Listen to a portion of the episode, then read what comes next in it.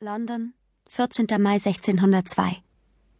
Es war dunkel in den Gassen von Southwark. Dunkel und einsam.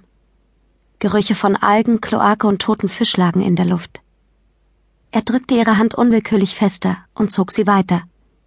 Wir wären besser wieder direkt am Fluss entlang gegangen. In diesem Gassengewirr kann man sich ja nur verlaufen, flüsterte er. Ja, und in jedem Winkel lauert ein Dieb und ein Mörder. Ihre Stimme klang vergnügt. Herrlich, oder? Das ist tausendmal besser, als in diesem stickigen Gemäuer herumzusitzen und Hausaufgaben zu machen. Sie raffte ihr schweres Kleid und eilte weiter. Unwillkürlich musste er grinsen. Lucys Talent in jeder Lage und zu jeder Zeit der Sache etwas Positives abzugewinnen, war einzigartig. Selbst das sogenannte goldene Zeitalter Englands, das seinen Namen im Moment Lügen strafte und ziemlich finster daherkam, konnte sie nicht schrecken, eher im Gegenteil. Schade, dass wir nie mehr als drei Stunden Zeit haben, sagte sie, als er zu ihr aufschloss. Hamlet hätte mir noch besser gefallen, wenn ich ihn nicht in Fortsetzungen hätte anschauen müssen. Geschickt wich sie einer ekligen Schlammpfütze aus, zumindest hoffte er inständig, dass es Schlamm war. Dann machte sie ein paar ausgelassene Tanzschritte und drehte sich einmal um die eigene Achse. So macht Bewusstsein feige aus uns allen. War das nicht großartig? Er nickte und musste sich zusammenreißen, um nicht schon wieder zu grinsen. In Lucys Gegenwart tat er das zu oft. Wenn er nicht aufpasste, wirkte er noch wie der letzte Idiot. Sie waren auf dem Weg zur London Bridge. Die Southwark Bridge, die eigentlich günstiger gelegen gewesen wäre, war dummerweise zu diesem Zeitpunkt noch nicht gebaut worden. Aber sie mussten sich beeilen, wenn sie nicht wollten, dass ihr heimlicher Abstecher ins 17. Jahrhundert auffiel. Gott, was würde er dafür geben, wenn er endlich diesen steifen weißen Kragen ablegen könnte? Er fühlte sich an wie eines dieser Plastikteile, die Hunde nach Operation tragen mussten. Lucy bog um die Ecke Richtung Fluss.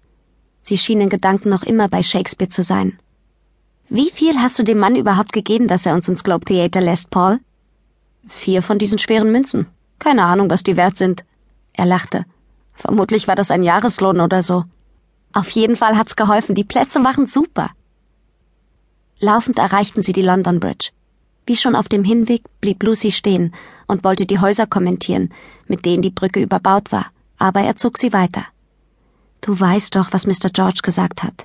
Wenn man zu lange unter einem Fenster stehen bleibt, bekommt man einen Nachttopf auf den Kopf geleert, erinnerte er sie. Außerdem fällst du auf. Man merkt gar nicht, dass man auf einer Brücke steht. Es sieht aus wie eine ganz normale Straße. Oh, schau mal, ein Stau. Es wird allmählich Zeit, dass sie noch ein paar andere Brücken bauen. Die Brücke war, im Gegensatz zu den Nebengassen, noch recht belebt. Aber die Fuhrwerke, Sänften und Kutschen, die zum anderen Themseufer hinüber wollten, bewegten sich kein Yard vorwärts. Weiter vorne hörte man Stimmen, Fluchen und Pferdewiehern, aber die Ursache des Stillstands konnte man nicht erkennen. Aus dem Fenster einer Kutsche direkt neben ihn beugte sich ein Mann mit schwarzem Hut. Sein steifer weißer Spitzenkragen bog sich bis zu seinen Ohren hinauf. Gibt es nicht noch einen anderen Weg über diesen stinkenden Fluss? rief er auf Französisch seinem Kutscher zu. Der Kutscher verneinte. Und selbst wenn, wir könnten nicht umdrehen, wir stecken fest. Ich werde nach vorne gehen und sehen, was passiert ist. Sicher geht es bald weiter, Sir. Mit einem Grummeln zog der Mann seinen Kopf samt Hut und Kragen zurück in die Kutsche, während der Kutscher abstieg und sich einen Weg durch das Gedränge bahnte. Hast du das gehört, Paul? Das sind Franzosen, flüsterte Lucy begeistert. Touristen. Ja, ganz toll. Aber wir müssen weiter, wir haben nicht mehr viel Zeit. Er erinnerte sich dunkel gelesen zu haben, dass man diese Brücke irgendwann zerstört und später 15 Meter weiter wieder aufgebaut hatte. Kein guter Platz für einen Zeitsprung also. Sie folgten dem französischen Kutscher, aber ein Stück weiter vorn standen die Menschen und Fahrzeuge so dicht, dass kein Durchkommen war.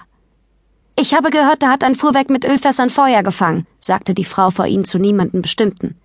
Wenn Sie nicht aufpassen, fackeln Sie noch mal die ganze Brücke ab. Aber nicht heute, so viel ich weiß, murmelte Paul und griff nach Lucys Arm. Komm, wir gehen zurück und warten auf der anderen Seite auf unseren Sprung. Erinnerst du dich noch an die Parole? Nur für den Fall, dass wir es nicht rechtzeitig schaffen. Ähm, irgendwas mit Kutte und Lava. Gutta cavat lapidem, du Dummkopf. Sie sah kichernd zu ihm hoch. Ihre blauen Augen blitzten vor Vergnügen und plötzlich schoss ihm durch den Kopf, was sein Bruder Fork gesagt hatte, als er ihn nach dem perfekten Zeitpunkt gefragt hatte. Ich würde mich nicht lange mit Reden aufhalten. Ich würde es einfach tun. Dann kann sie dir eine runterhauen und du weißt Bescheid. Falk hatte natürlich